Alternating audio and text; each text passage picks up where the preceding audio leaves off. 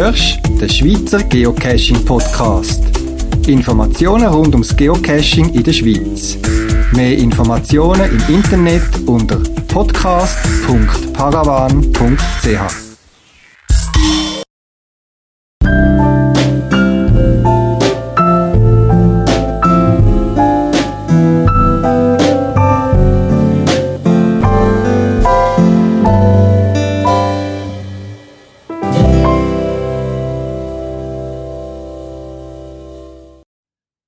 Willkommen zum 31. Schweizer Geocaching Podcast vom Januar 2013. Heute habe ich folgende Themen für euch vorbereitet.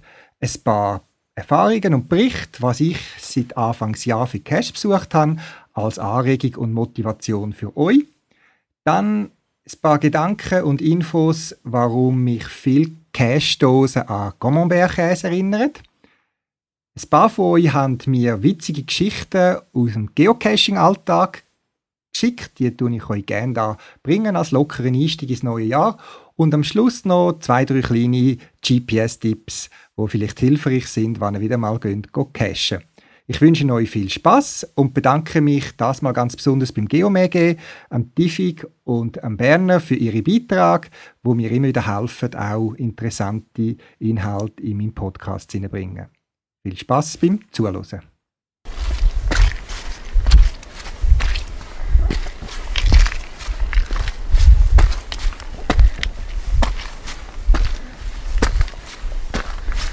Die ersten zwei Januarwochen vom neuen Jahr 2013 haben mir cashmäßig wieder mal gezeigt, wie abwechslungsreich und vielfältig das Hobby sein kann.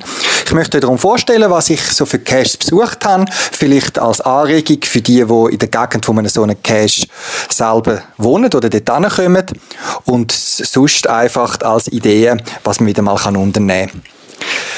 Am 1. Januar sind wir sehr früh aufgestanden und haben etwas unternehmen, haben das Bedürfnis gehabt, uns zu bewegen, äh, haben aber nicht zuerst noch x Stunden mit der Bahn noch mit hinfahren und relativ kurzfristig habe ich mich dann entschlossen, einmal, einmal eine Art Powertrail zu machen. Ich selber bin nicht so ein Fan von Powertrails, wo man einfach alle 180 Meter irgendwie der gleiche Cashbehälter gleich versteckt kann auflesen. Aber mir ist empfohlen worden, dass die sogenannte Rossberg-Runde, eine Cash-Serie, ähm, in der Nähe von Feusisberg, Schindelegi, also im Bereich Zürichsee, äh, einsiedeln, äh, eine Art Power Trail ist, aber mit einer schönen Wanderung, schönen Aussichtspunkt verbunden und abwechslungsreichen Cash. Und das hat mich dann motiviert, einerseits als Motivation eine, eine kleine Wanderung zu unternehmen und draussen zu ziehen, um mich zu bewegen und gleich mal so eine Cash-Serie zu erleben. Dann ein richtiges Urteil kann man sich ja nur machen, wenn man auch Erfahrung damit gemacht hat. Und ich bin jetzt gerade bei dieser Rossberg-Runde angenehm überrascht worden. Wir sind gestartet, sehr früh am Morgen und äh, haben es genossen, dass wir allein unterwegs sind. Die Leute sind wahrscheinlich noch am Schlafen gewesen, wo wir sie alle Nacht gefeiert haben. Es ist zwar ein bisschen bewölkt gewesen, aber auf dieser Strecke auf, um den Rossberg herum hat es doch immer wieder schöne Aussichtspunkte und das Panorama und es ist wirklich äh, eine attraktive Gegend auch für eine Wanderung. Und eben alle paar hundert Meter ein Geocache. Schon bei einem der ersten Geocache, die wir gefunden haben, habe ich gesehen, dass am gleichen Tag vor uns schon sich jemand eingetragen hat, den ich kannt habe, ein anderes Geocache-Paar. Und bin gespannt gewesen, ob wir dann die getroffen haben. Und wir haben dann die tatsächlich kurz darauf ab, bei einem Cache, was bisschen länger gesucht haben, ähm, angetroffen und haben dann den Rest von der Strecke äh, zu vierten zurückgelegt und haben einen schönen Tag miteinander verbracht. Schöne Wanderung, äh, schöne Gespräche, Geocachen und mehr. Und auch eben die Rossberg-Runde kann ich wirklich empfehlen. Es sind äh, abwechslungsreiche Cache-Behälter, jeder sieht ein anders aus. Äh, ein paar sind wirklich speziell und so wird es auch nicht so langweilig, auch für mich, ein paar hundert Meter kurze Pause zu machen. Es ist doch eine relativ große Strecke. Der Cash Owner, wo die Serie übrigens auch mit Einwilligung von der Gemeinde und der betroffenen Eigentümer, also Behörden und, äh, glaube ich, Förster ähm, platziert hat, sagt selber, dass man sie auch kann in mehreren Etappen machen Wir haben sie in einer Etappe gemacht, haben zwischendurch unterwegs Fülle gemacht und äh, geluncht, sind am, einmal eingekehrt. Es hat ein Berggasthaus auf, der, auf dem Wagen, wo wir sind einen Kaffee trinken und man ist also mehrere Stunden dort unterwegs und ich denke, gerade für Familien könnte das mal eine Motivation sein, die Rosberg-Runde zu absolvieren. Man kann den Kind das GPS in die Hand drücken. Man weiss dann gerade etwa, wie weit das ist. Manchmal sieht man es sogar schon, etwa, wo er könnte sein, äh, distanzmäßig, sodass die Kinder sicher motiviert sind, Strecken zu laufen, zumal man immer wieder mal ein bisschen anhalten und den Cash suchen. Also, die Rossbergrunde im Bereich Oberer Zürichsee, einsiedeln dort umeinander. Eine empfehlenswerte Runde, die mir gezeigt hat, dass äh, schöne Wanderungen und Caches sich sehr gut kombinieren lassen. So eine Art Power Trail bringt ja auch mit sich, dass man entsprechend viel Logs muss schreiben. Ich handhab das so, auch bei kleineren Cache-Serien, wenn ähm, die Listings eigentlich auch identisch sind, dann kopiere ich mein Log jeweils auch in die verschiedenen Cache-Logs rein. Das heißt, in dem Fall habe ich ein, ein Log geschrieben, vielleicht ein bisschen ausführlicher als sonst, und habe das auch bei den Caches, die genau gleich das Listing haben, mit rein kopiert und das auch so erwähnt in meinem Log rein. Als ich dann geloggt habe, habe ich zu meiner Überraschung festgestellt, dass das neue Jahr mit einem Rekord für mich äh, gestartet hat. Ich habe nämlich an einem Tag 40 Caches gemacht. Das habe ich noch nie in meiner Cache-Karriere. Neben der Rossberg-Runde sind noch ein paar andere einzelne Caches äh, mehr oder weniger auf dem Wagen gelegen, wo man natürlich auch noch sind suchen und so hat sich 40 Caches ergeben. Ich lege nicht so viel Wert auf Zahlen und die Statistik und wie viel und so weiter. Es ist mir ein Erlebnis wert gewesen, darum habe ich unterwegs gar nicht gezählt, sondern habe es erst am Abend bemerkt, wo ich dann geloggt habe. Nur ein paar Tage später bin ich mit anderen Leuten zusammen ein einen speziellen Cache machen. Der nennt sich der Surflehrer, befindet sich am Bodensee. Ich wollte und kann nicht zu viel zu dem Cache sagen. Es ist ganz eine andere Art von Cache. Ähm, ein bisschen mit Technik-Stages verbunden und äh, ein bisschen Abenteuer an speziellen Orten. Ja, wer gerne so ein bisschen mal etwas anderes hat, ein bisschen mehr ein bisschen Abenteuerliches. Man darf dort äh, vielleicht auch nicht zwingend jetzt gross Platzangst haben und man muss sicher eine Taschenlampe dabei haben. Äh, der kommt jetzt sicher auf seine Rechnung. Gut schweizerisch, klein, aber fein. Der Surflehrer am Bodensee. Ich bin heimgekommen vom Bodensee und da hat meine Familie gerade mehr oder weniger beschlossen dass am Tag drauf, am Sonntag, möchten ins Tessin gehen. Die Wetterprognosen da sind äh, für Deutschschweiz neblig, kühl und für das Tessin, ihr mögt euch vielleicht erinnern, sind sommerliche Temperaturen und blauer Himmel angesagt gewesen. Also haben wir selber beschlossen, dass wir ins Tessin reisen und ich habe meine Cash-Sachen verräumt ähm, am Abend, habe alles parat gemacht, dass wir am anderen Morgen früher gehen können, habe aber gerade noch schnell eine Pocket-Query gezogen von dem Gebiet, wo wir vorhaben, eine kleine Wanderung zu machen gemacht. Ein paar Minuten später ist die in meinem Postfach gelegen. Ich habe sie auf mein GPS kopiert und wir sind einfach losgegangen. Das Ziel ist nicht geocachen, aber ich habe das GPS eh dabei, immer, wenn ich gehe wandern, statt Karten vor Ort zu posten. Ist das bei mir einfach so üblich. Ich habe das gerne, das Gadget dabei und eben auch Caches.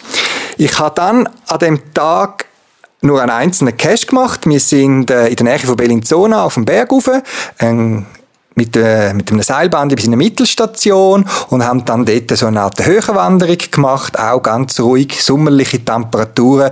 Äh, auf eine Art ist schön gewesen, blauer Himmel und rund 18, 19 Grad auf 1000 Meter. Auf der anderen Seite hat mich das schon ziemlich nachdenklich gemacht, wenn man im Januar Eidachsen sieht, Muckenschwärme vereinzelt. Ähm, ja, es hat mich nachdenklich gemacht. Wir sind mehrere Stunden unterwegs gewesen, wieder mit irgendwie Lunch unterwegs an einem schönen sonnigen Ort und ein Cache, wo mir dann wirklich auch gut gefallen hat, ist ähm, Tessin Castagni.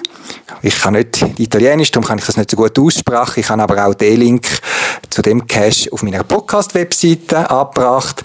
Der hat einem zu einer ganz mächtigen Kastanie geführt, wo es eine ganze Serie gibt, auch im Tessin. Und der ist also wirklich sehr imposant. Auch auf meiner Podcast-Webseite findet ihr äh, ein Foto davon. Also ein riesiger Kastanienbaum, äh, sind 200, 300 Meter Abstachen vom Wanderwagen, wo wir eh durchgegangen sind. Und äh, ich habe wieder etwas gesehen, wo ich sonst einfach dran vorbeigelaufen gewesen wäre. Ja, nachher hat dann langsam äh, die Arbeit wieder angefangen, die Ferien sind vorbei gewesen. Und wieder am Wochenende haben wir Lust gehabt, um uns zu bewegen. Ähm, wir sind ein bisschen müde, ein bisschen schlapp, keine Lust gehabt, zum lang verreisen, zumal wir noch anders vorhaben. Und so habe ich eine Abstachung in die Gegend gemacht und habe schon länger ein Rätsel, ein Mystery Cache, das sich No Text nennt, gelöst gehabt und bin dann dort vor Ort gegangen und ich habe schon aus dem Listing und den Logs äh, rausgespürt, dass es ein, ein spezieller Ort ist, wo man hingeht und er ist äh, vor Ort ist man relativ schnell bei der Final-Dose gewesen. Aber äh, es ist kurz, äh, intensiv gewesen, äh, nicht besonders gefährlich oder anspruchsvoll, aber hat einem an einen spannenden Ort, so Urban Adventure würde ich jetzt dem mal sagen, ähm, hingeführt, wo ich auch nie auf die Idee gekommen wäre, dass man dort rein kann. Nichts Gefährliches, Taschenlampe lange, ein bisschen äh, gute Schuhe und man kann aus dem Auto aussteigen. Es hat einen Parkplatz in der Nähe und äh, die Leute werden wahrscheinlich gestaunt haben, wo ich statt ins Einkaufszentrum oder der grosse Lebensmitteldiscounter auf die andere Seite gelaufen bin und dort irgendwo in einem Gebüsch verschwunden. No Text, auch den Link findet ihr auf meiner Podcast-Webseite. Anschliessend sind wir noch einen Spaziergang gemacht. Es war ziemlich kalt gewesen, um einen Weihen bei mir in der Nähe. Der Gattiker Weihen nennt sich der. Und dort, äh, das ist ein einfacher Tradi, also einfach in Anführungszeichen, weil man doch eine Zeit lang gesucht, will und auch das gibt's. Äh, es ist ein relativ simples gemachtes ähm, Versteckt und mit simpel heisst es nicht, dass es nicht gut ist. Im Gegenteil, sehr oft sind die einfachen Lösungen die guten. Ich habe dann dort äh, ein Versteck entdeckt, das ich es in dieser Art noch nie gesehen habe und das bringt mich immer wieder zum Lächeln, zumal wir auch dort vor Ort äh, andere äh, getroffen haben, zufällig, die auch den Cash gerade angefangen haben zu suchen und äh, haben uns kurz austauscht, haben miteinander gesucht, äh, miteinander gefunden und miteinander gelockt und dann haben sich unsere Waage wieder getrennt. So sind doch ein paar Caches so zusammengekommen, wirklich vom Wandercache über ein bisschen Abenteuer-Cache bis hin zu einem schönen Natur-Cache mit der Kastanie bis zu ein bisschen Rätselraten und einem speziellen Ort in Stadtnähe. Das hat mich wieder motiviert, auch weiter zu geocachen und die nächsten Caches sind schon in Planung. Das sind natürlich Berichte von Cache bei mir in der Nähe, wo ich mich aufenthalten und bewege. Es gibt viele andere in der Schweiz. Wenn du eine gute Cache-Erfahrung möchtest weitergeben, teilen, die dich begeistert, die dich möchtest, willst, äh, weitergeben oder empfehlen, schick mir doch ein Mail, lüt mir an auf meinen Telefonbeantworter oder nimm sonst Kontakt mit mir auf. Gern mache ich Werbung für gute und spannende Cash, wo unser Hobby so bereichern.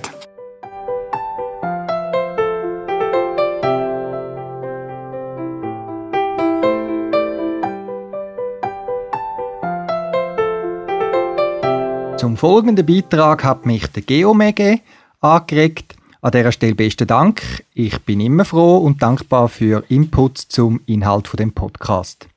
Zum Einstieg zwei Witzfragen. Die erste ist, was ist der Unterschied zwischen einem Camembert-Käse und den meisten Käsedosen? Du weißt es nicht. Es gibt da keine. Beide haben Schimmelpilz. Und die zweite Frage, was ist der Unterschied zwischen einem Roquefort-Käse und den meisten Käsedosen? Auch das du nicht. Es gibt da keine. Beide schmecken ziemlich stark.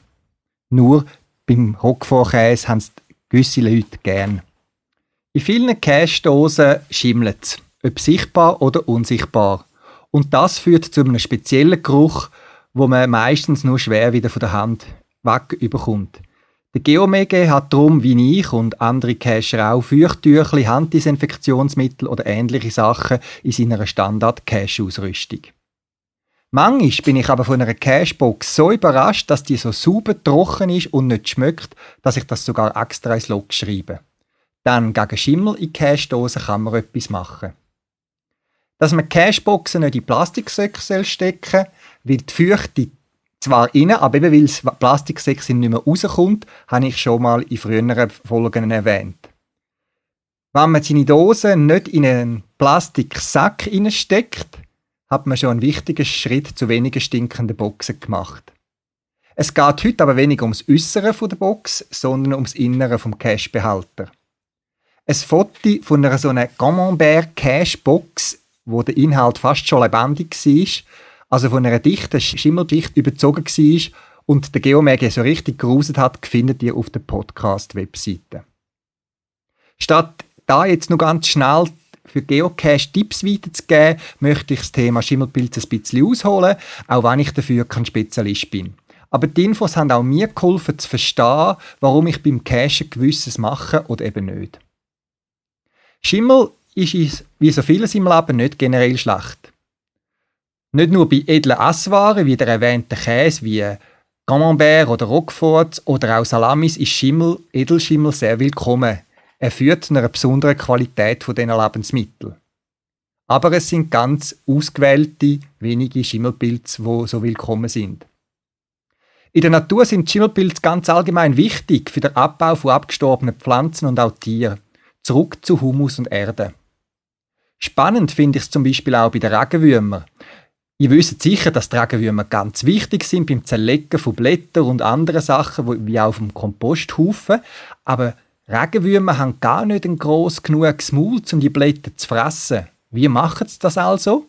Sie ziehen das Pflanzenmaterial zwar in ihre Löcher, aber können es dort eben noch nicht essen, sondern sie tun es dort wie für sich kompostieren. Das heißt, das Material wird mit Hilfe von Bakterien und Pilz, Schimmelpilz, vorzerleitet und erst dann fressen die Regenwürmer die vorverarbeitete Nahrung. Also da ein enges Zusammenspiel zwischen Pilz, Bakterien und den Regenwürmern.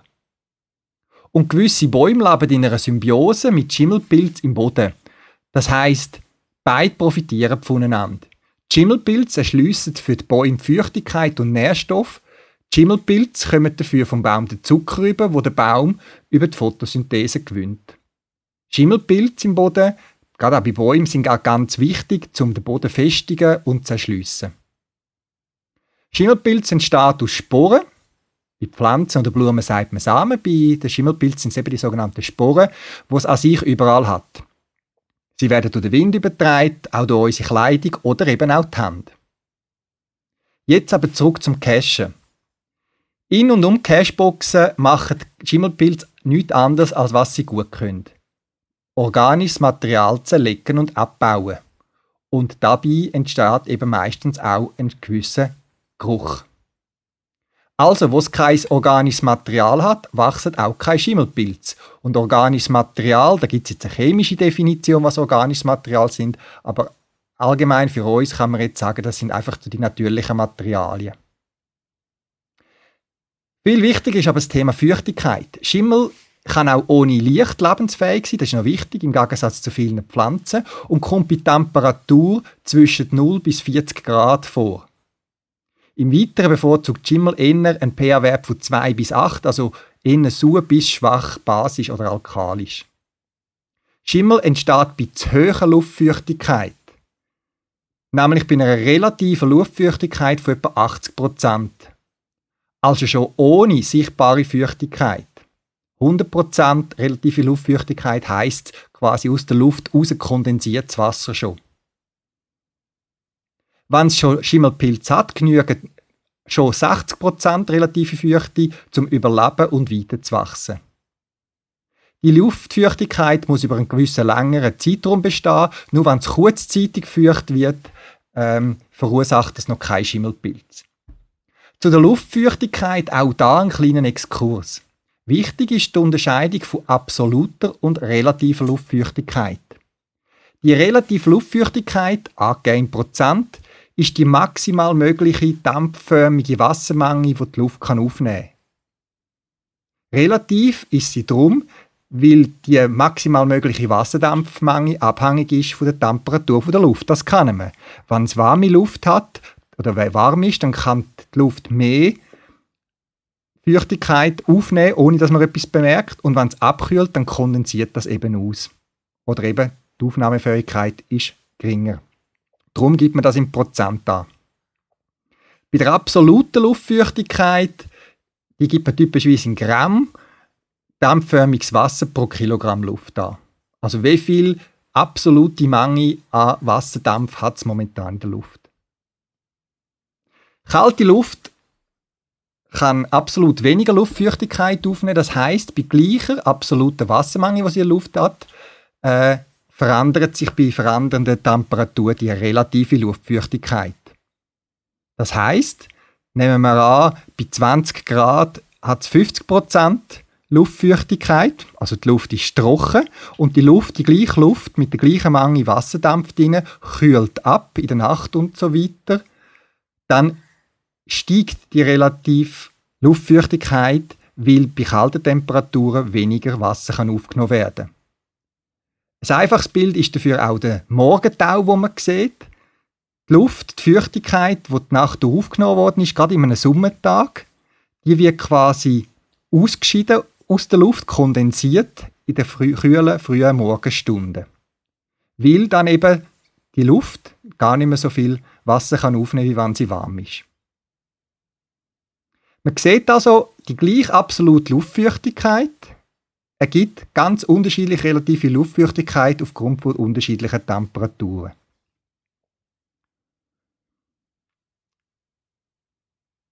Am Schimmel Nahrung entziehen ist ein anderer Punkt zu der Feuchtigkeit. Pilze leben von organischem Material. Das sind, und dort kennt man sie auch sehr oft im Haushalt, Holz, Textilien, Leder, Staub, Dispersionsfarbe, die auch auf organischem Material äh, basiert. Was muss man also machen, um schimmelige, stinkige Cashboxen zu vermeiden oder den Effekt zu reduzieren? Denn ganz ohne Schimmel wird es nicht gehen. Das eine ist, wie schon erwähnt, die Feuchtigkeit zu minimieren. Wenn die Box nicht dicht ist, kommt unweigerlich Feuchtigkeit, zum Beispiel beim Öffnen der Box, bei Regen, bei Nebel, bei Morgenfeuchtigkeit usw. So rein.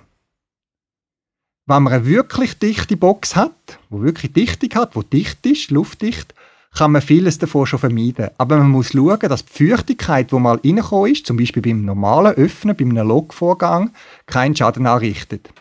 Eine gute Möglichkeit dazu sind die Feuchtebeutel oder Silikagelbeutel, wo die vorhandene Feuchtigkeit absorbieren.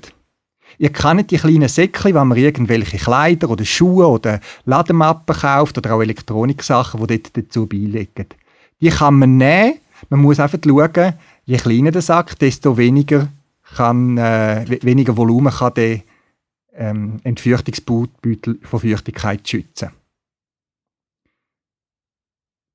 Es ist auch eine gute Idee, weil ja das Logbuch zum Beispiel aus Papier ist und darum auch aus organischem Material, dass man das Logbuch selber in einen eigenen Plastikbeutel mit einem entfeuchten Beutel zusammen in Cache hineinlegt. Weil durch Tauschgegenstand oder andere Gegenstände, die im Cashbox sein können, verändert sich die Feuchtigkeit dort rein und von dem her könnte man mit einem separaten äh, kleinen Beutel, wo, wo man mehr oder weniger luftdicht kann abschliessen kann, kann man das Logbuch selber auch noch vor Schimmel schützen. Ich habe auch schon Cashboxen gesehen, wo viel Schimmel rundherum kann, aber das Logbuch selber ist eben dadurch geschont worden. Meist sind aber ungeeignete Tauschgegenstände die Hauptauslöser von Schimmelpilz, weil man am den Schimmelpilz Nahrung in Cash hineingebracht hat. Neben der Feuchtigkeit braucht es eben noch das organische Material dass man keine Asswaren, auch das sind im weitesten Sinne organische Sachen, auch wenn die verpackt sind, nicht in einen Cache legen, muss ich hoffentlich nicht speziell erwähnen. Es gibt immer wieder, treffe ich die Asswaren an gewissen Cache und mich würde es mal interessieren, von einem Cacher oder Cacherin persönlich zu hören, wo so eine Cashbox aufgemacht hat und sich riesig gefreut hat, wie sie ein Päckchen Zeltchen drin gefunden hat von denen man ja nicht weiß, wie viele Hände gegangen sind, wie lange schon dort liegen, was, wie, was für Temperaturen das ausgesetzt war und wo gesagt hat, hm, feine Zeltli, auf diese Dinge habe ich mich jetzt schon lange gefreut. Also warum leitet man dann noch so Sachen in Cash-Dosen rein? Komisch. Aber zurück zu unserer Schimmelpilznahrung aus organischem Material. Auch Gegenstände aus Filz, Holz, Papier, Stoff, Karton, Pelz, die sind ganz tolle Nahrungsmittel für Schimmelpilz, aber nicht für den Cash. Als Cash-Owner können wir also einen Teil gegen die Schimmelpilzung beitragen. Und als normale Cacher können wir das auch machen, indem wir keinen ungeeigneten Tauschgegenstand in einen Cash hineinlegen. Oder, auch das habe ich als Cash-Besitzer gemacht, meine Startgegenstände, die vielleicht heikel sein können, jeweils selber in so ein kleines Plastiksäckchen, so ein Mini-Gripbeutel, wo man oben kann zuziehen kann, verpacken. Dadurch schont man die anderen äh, Gegenstände, sollte das gleiche Mal Schimmel, dass der Schimmel nicht sich kann ausbreiten kann oder dass von Schimmelpilz rundum mein Tauschgegenstand nicht befallen ist. Dann nämlich, wenn es mal Schimmelpilz hat, dann kann der auch übergreifen auf ähm, äh, nicht organische Materialien wie Nylonbandli, so Schlüsselanhänger und so weiter. Man darf auch mal ungeeignete oder schimmelige Gegenstände aus einem Cache entfernen. Das meine Meinung. Und entsorgen, weil wer nimmt die sonst noch raus? Egal, ob man Cache-Owner ist oder nur Besucher von einem Cache. Aber das sollte man dann auch ins Login schreiben. Und zum Schluss noch ein Tipp von meiner Frau, wo nicht nur zur Reinigung von verschimmelten Cashboxen genutzt werden Schimmelpilz selber bringt man im Allgemeinen nur mit starken und meistens nicht ungefährlichen Mitteln weg, wie zum Beispiel Schawelwasser. Man kann es aber auch, so hat sie mir gesagt und schon ein paar Mal gezeigt, es mit Bachpulver versuchen. Also in den befallenen Behälter ein Säckchen Bachpulver streuen, mit warmem oder heißem Wasser füllen und einfach ein bisschen rühren lassen, also huben lassen. Und dann sollte man das meistens gut können wegbringen. Wir haben schon so äh, verschiedene Sachen sauber gebracht, wo wir mit Abwaschen und so nicht mehr sauber gebracht haben. Gleich kann man auch andere schimmelige Gegenstände in so ein Backpulverbad tauchen. Das Backpulver muss aber äh, frisch sein, weil das äh, reagiert ja, das entzeugt ja Gas, also ähm, Kohlendioxid. Und wenn man das lange ruhen lässt, dann ist es nicht mehr aktiv. Das muss also frisch sein. Aber eben, man kann Gegenstand auch in so ein Becken tauchen, wo man so ein Bachpulver reingestreut hat und gerade warm Wasser reingelegt hat. Vielleicht nutzt das schon in vielen Fällen ohne gefährliche Chemikalien. Das Gleiche mit dem Bachpulver funktioniert übrigens auch mit Teerändern bei Krügen oder Tassen. Das hat zwar nichts mit Schimmelpilz zu tun, kann ab und zu aber auch hilfreich sein. Das sind meine Gedanken und Erläuterungen zu schimmelpilzigen Geocaches. Ganz vermeiden lässt man es nicht, aber man kann mit wenig Aufwand schon viel erreichen. Und meine Erfahrung persönlich ist, die meisten verschimmelten Cache-Dosen sind ausgegangen oder sind Tauschgegenstände, die äh, nicht geeignet waren, der Auslöser gewesen. Nicht dichte Boxen folgen dicht drauf. Und ich freue mich immer wieder über eine Dose, die ich nach dem Loggen kann zumachen, versorgen und ich schmecke nichts an meiner Hand. Vielleicht kann ich mir beim Beitrag beihelfen, dass mehr Cache so ähnliche Erlebnisse machen können. Im letzten Podcast habe ich euch gebeten, mir durch lustige Begebenheiten beim Cachen, die ihr erlebt habt, zuzukommen. Es sind ein paar Sachen zusammengekommen. Vielen Dank an dieser Stelle gerade auch am Tifik und am Berner für ihre Beiträge. Ich habe leider eine Auswahl treffen, wie sonst wäre es einfach zu viel gewesen. Ein paar von diesen Geschichten erzähle ich euch da jetzt gerne, so auch als Einstieg ins neue Jahr. Und das Schöne ist ja immer, oder das Beste ist, wenn man über sich selber lachen kann. Darum fange ich mit einer Geschichte die ich erlebt habe. Vierten haben wir einen lustigen Nachtcache gemacht in der Region Olten, wo man länger unterwegs ist und man hat dann natürlich mit der Taschenlampe die Reflektoren nahen müssen. Wir haben auch immer wieder mal seitlich müssen leuchten, dass wir eine Abzweigung äh, nicht verwünscht haben. Und einmal rufe ich ganz laut da, ich habe die nächsten Reflektoren und die sind ja wirklich gut sichtbar. Da hat er gerade ein paar zur Sicherheit an da. Wir haben dann alle die Richtung geschaut, die ich geleuchtet habe und da da hat es nur so rausblinzelt aus dem dunklen Wald. Äh, mir ist dann nur geschmuch worden, wo sich die Reflektoren anfangen haben zu bewegen. Also ich schätze, es sind etwa 20 Reflektoren gewesen. und sie sind äh, nicht ganz am Boden unten gewesen, aber auch nicht auf der Höhe von einem Hirsch oder von einem Reh. Und äh, ja, die Reflektoren haben sich dann äh, nach einem kurzen Stillhalten plötzlich ganz schnell von uns entfernt. Äh, ich bin froh, sind wir dort nicht gerade auf die Reflektoren zugestürmt. Ich vermute nämlich nach wie vor, dass das irgendeine Horde Wildschwein war und die sind ja nicht immer ganz so handsam. Eine lustige Begebenheit mitten in der Nacht. Dann ist meine Frau auch Spezialistin drin beim Cash-Suchen und zwar ist, hat es schon ein paar Mal gegeben, dass sie gesagt hat, okay, ich packe da mal ein 4 oder ein 9 aus, während du suchst und ich suche und suche und oben und unten und links und rechts und finde einfach nicht. Und am Schluss, wo ist der Cash? Meine Frau sitzt drauf. Darum gibt es bei uns, wenn wir unterwegs sind, immer wieder mal den Running Gag, sie müssen gar nicht suchen, sie sitzt einfach ab und dort ist dann der Cash. Es gibt immer wieder zu lachen, wenn wir gemeinsam unterwegs sind. Bei einem anderen Cache hat man in einen Stollen rein, also eine größere Bachunterführung, kann man dem sagen. Wir haben Kinder dabei gehabt, wir haben gewusst, dass das Wasser dort relativ hoch ist zu dieser Jahreszeit, nicht gefährlich, aber einfach tief äh, in einer Eingangsschwelle und so haben wir uns gut vorbereitet und ein Kollege, der mitgekommen ist, einer von diesen Familienvätern hat eine lange Leiter mitgenommen, die er vom Geschäft her eh dabei hatte. Das ist also kein Teleskopleiter, sondern eine massiv lange, ich schätze etwa vier, fünf Meter lange Leiter, die wir da geschultert haben. Und da sind mehrere Familien sind so durch den Wald durchgelaufen. Das wäre nicht weiter tragisch gewesen, wenn wir nicht auch noch Stiefel, der eine sogar Fischenstiefel hat und wir quer durch den Wald gelaufen sind. Eine richtige Leiterwanderung. Ähm, es hat ein paar lustige Blicke gegeben, wo uns Leute entgegengekommen sind mit Hunden und gefragt haben, ja, was machen die dann da mitten im Wald mit dieser Leiter?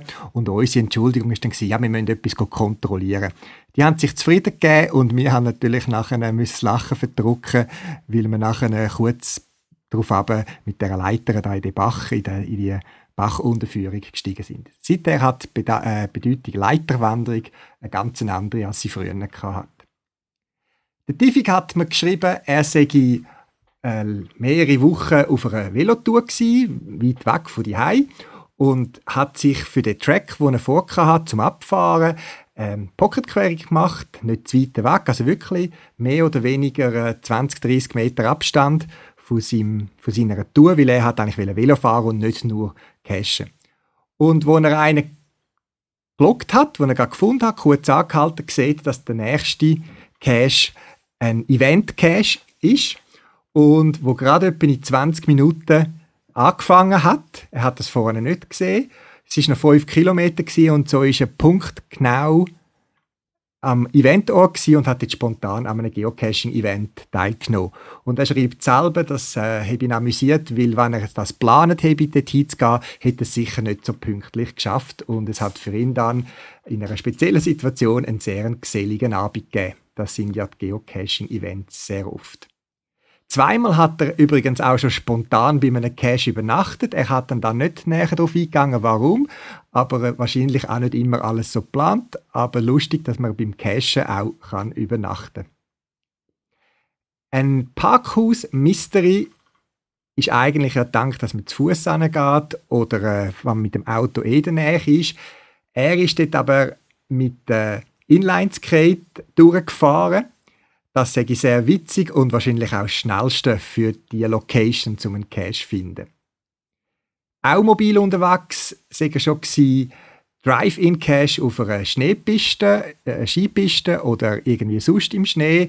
Ich konnte den Cache suchen, loggen, ohne die Snowboardbindung zu verlassen. Auch das eine Art von Drive-In. Er berichtet auch, dass er schon mehrmals Erlebnis mit Liebespaar hat. Dann nicht nur Cache suchen sich abgelegene schöne Orte, sondern auch andere Interessensgruppen, wenn man sie so können, umschreiben äh, Da gehen wir jetzt nicht näher drauf ein, dann der Podcast soll ja familienfreundlich bleiben. Viel Erlebnis, die er hat, sagt er auch, das seien lustige Sachen gewesen, wenn man zu einem Cache kommt schaut, wo ist der Cache und so weiter. Und es ist jemand in der Nähe und man beobachtet den ganz skeptisch, es könnte ja ein Mögel sein und irgendwie am Schluss merkt man dann, dass das auch Geocaches sind, wo beide irgendwie vorsichtig sich verhalten haben gegenüber dem anderen und man dann miteinander ist, suchen und schauen und manchmal hat es sich auch ergeben, dass wir dann nachher noch gemütlich zusammengesessen sind. Auch das originelle und witzige Begegnungen draussen beim Geocachen. Der Berner hat mir eine Geschichte geschrieben, die ich gerne vorlese, weil die ist wirklich spannend und stellt euch vor, es ist mitten in einer Winternacht, es ist alles dunkel und so fängt die Geschichte vom Berner auch an, die er erlebt hat.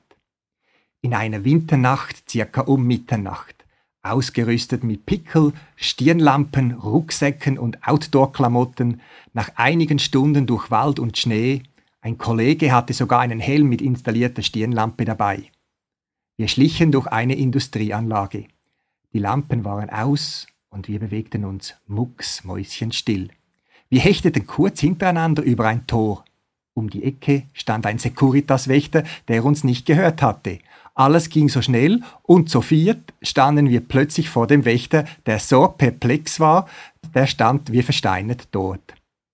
Wir fassten uns in Bruchteilen einer Sekunde, grüßten freundlich und zogen sofort weiter. Wir kamen in eine halb beleuchtete Straße im Industriequartier, wo wir plötzlich in einen Strom von Hunderten von Partygängen standen, die alle auf ein Partylokal zusteuerten. Was machen wir? Na klar, nichts anmerken lassen und in dem Strom einfügen, als wäre es das Normalste auf der Welt. Peilten wir unser nächstes Ziel an, das ziemlich eben vor diesem Lokal ist. Hinter uns lief ein Grüppchen schön gekleideter Girls. Die eine tuschelte zur anderen, das sind wohl Forscher. 20 Meter vor dem Ziel standen zwei Türsteher. Als die uns erblickten, schauten sie so blöde wie vorher der Wächter. Sie tauschten ihre Blicke, wir grüßten freundlich und schon waren wir durch. Die verstanden wohl die Welt nicht mehr. Die kamen gar nicht dazu zu reagieren. Nachdem wir die Aufgaben gelöst hatten, mussten wir gegen den Strom wieder zurück. Inzwischen war der Securitas-Wächter bei den Türstehen. Als wir auf ihrer Höhe waren, sie sahen uns nicht, weil wir ja von hinten kamen, wünschten wir ihnen einen schönen Abend und weg waren wir. Wir mussten ziemlich schmunzeln, was wir da in ein paar Minuten alles gerade erlebt hatten. Wir mussten ein krasses Bild abgegeben haben. Eine lustige Geschichte, ich kann mich richtig innenfühlen. Ich war schon so in ähnlichen Situationen gewesen. und das ist doch schön beim Geocachen, dass man auch von Herzen, Herzen kann lachen ab den Begebenheiten, wenn man unterwegs ist. Du hast selber etwas Spannendes erlebt, eine lustige Geschichte, etwas Spezielles, Originelles, Lass mich's wissen, schick mir deine Geschichte, nimm einfach dazu Kontakt mit mir auf. Auch unter lustigen Geschichten möchte ich erzählen vom Geocaching-Kalender vom O-Läufer, wo gerade zum Redaktionsschluss von dem Podcast noch angekommen ist.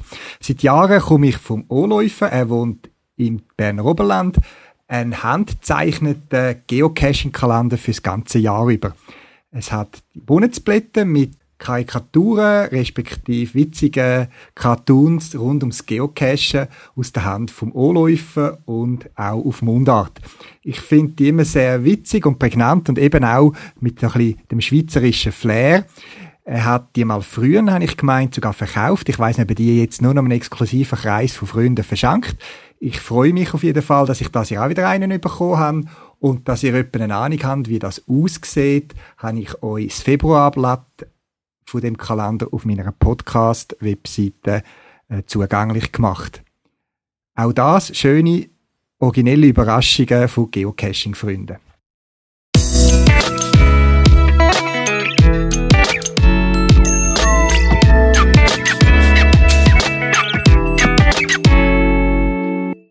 Zwei GPS-Tipps von ähm, Kunden oder Bekannten oder sonst Leute, die ich letztens tun kann, die Probleme haben mit ihrem GPS. Äh, die teile ich gerne auch euch mit. Vielleicht hilft es dem einen oder anderen. Das eine ist, beim PC weiß man es ja und viele machen es ja schon Backup von seinen Daten. Und das gilt auch für GPS. Gerade Leute, die ein Garmin GPS zum Beispiel kaufen mit eingebauten oder vorinstallierten Topokarten, müssen wissen, dass wenn die Karte gelöscht ist, dann kann man die nicht einfach von einem Kollegen wieder darauf kopieren. Die Karten, die sind serialisiert auf das Gerät, wo sie installiert sind und wenn sie weg sind, sind sie weg, dann kann man die nicht mehr einfach schnell von einem Kollegen kopieren. Dann muss man es an Garmin einschicken. Die haben ein spezielles Gerät oder Vorrichtung oder Software, wo sie das können und selbst ein Garmin-Händler kann das nicht bei sich machen. Darum macht doch ein Backup von euren Daten, schliessen das GPS an PC an, wie ihr es gewohnt sind, wenn ihr Cache drauf kopieren. Das GPS erscheint ja dann wie ein äh, USB-Laufwerk oder ein USB-Stick und kopiert die Daten einfach eins zu eins, selektiert alles und kopiert es irgendwo auf ein Verzeichnis bei euch auf dem PC oder brennen es auf eine CD oder irgendwo hin, wo ihr noch eine Kopie davon habt. Solltet nämlich aus Versehen mal so etwas löschen, das kann es ja geben, dann könntet ihr die entsprechende Datei wiederherstellen und die Chance ist groß, dass das GPS wieder so zum Laufen bringt. Also, was für den PC gilt, Backup machen regelmäßig, gilt auch für GPS. Das andere ist, ein GPS, das könnte man ja mal verlieren. Mir ist das äh, zum Glück nie direkt passiert, aber ich habe es mal äh, verloren und zum Glück wieder gefunden. Ähm, es war bei einem Art Nachtcache gewesen, oder bei einer Dämmerung, bei der Dämmerung, wo ich einen Cache gesucht habe und ich durch das Gebüsch durchgelaufen äh, bin und mich gebuckt habe. Dann ist mein, mein Lanyard aus meiner Jackentasche rausgegangen. Ich habe das GPS schnell reingesteckt, um die Hand frei haben, um irgendein Listing zu lassen und bin weitergelaufen. Und plötzlich, ups, mein GPS ist nicht mehr da. Irgendwie, als ich durch die Äste gestrichen bin, ist es hängen geblieben. Es ist mir zu Jackentaschen rausgerutscht. Und das war's dann. Und ich natürlich schon nervös, weil das GPS ist auch nicht gratis. Das äh, hätte mich viel Geld gekostet, um es wieder herzustellen. Also sofort stoppen, anfangen suchen, äh, mit den Taschenlampen ein bisschen anfangen rumleuchten und äh, die normalen GPS sind ja auch nicht leuchtend neon und so, sondern vielleicht auch in brünlich oder grau. Ich habe aber das Glück gehabt, dass ich einen weißen äh, Halsbandel dran kann, also das Geocaching-Lanyard und hat dann das gesehen, leuchten von weitem an einem Ast hängen und tatsächlich, das ist dann dort oben noch so lose rumgehangen, das GPS ist am Boden gelegen und das hat man wirklich im Laub fast nicht mehr gesehen und dank dem Schlüsselband habe ich es gefunden. Jetzt könnte es ja sein, dass ihr das GPS wirklich mal verliert und ähm, auch ich habe dafür mal vorgesorgt. Ich habe im Inneren vom Batterie Fach, also Batteriefachdeckel und außen habe ich so ein Adressetikett. Wir haben so selbstklappende Adressetiketten, die man kann für ein paar Franken machen kann und haben sicher mal dort eine reingeklappt. Äh, was ich aber auch gemacht habe bei all meinen GPS, gerade bei der Garmin, da kann man in einer Textdatei seine Adresse eintragen oder sonst einen Namen oder ich jetzt in meinem Fall hat äh, die E-Mail-Adresse, mein Name und äh, Handynummer drauf da und wenn man das GPS einschaltet, dann erscheint die Meldung während ein paar Sekunden auf dem Display. Wie ihr und wo ihr das macht, findet auf meiner Podcast-Webseite. Das ist relativ einfach. Man kann die Datei kopieren, zum Beispiel auf den PC oder direkt editieren. Ähm, und nach dem Neustart ist das bereits erledigt. Auch da wieder ein Tipp, bevor eine andere an einer so einer Datei macht, kopiert sie weg. Ich lasse meistens, die braucht nicht viel Platz, auf dem GPS selber, tu die umbenennen äh, in Dateinamen und zum Beispiel äh, underline old und dann weiß ich, oder äh, das ist die alte Version von der Datei und tu dann mit der neuen die Änderung vornehmen. Wenn irgendetwas ist, kann ich wieder zurückwechseln. Also das ist ein Tipp. Kennzeichnet euer GPS, falls es mal verliert, sowohl physisch mit irgendwie einer Etikette oder schreibt euren Namen ins Batteriefach hinein oder wie auch immer. Macht einen ein Schlüsselbandel daran oder irgendetwas, wo es seht, wenn es mal am Boden wird kriegen, gerade auch in der Nacht. Und eben könnt den Text hinterlegen. Auf der Garmin GPS, auf der neueren, ist das einfach möglich.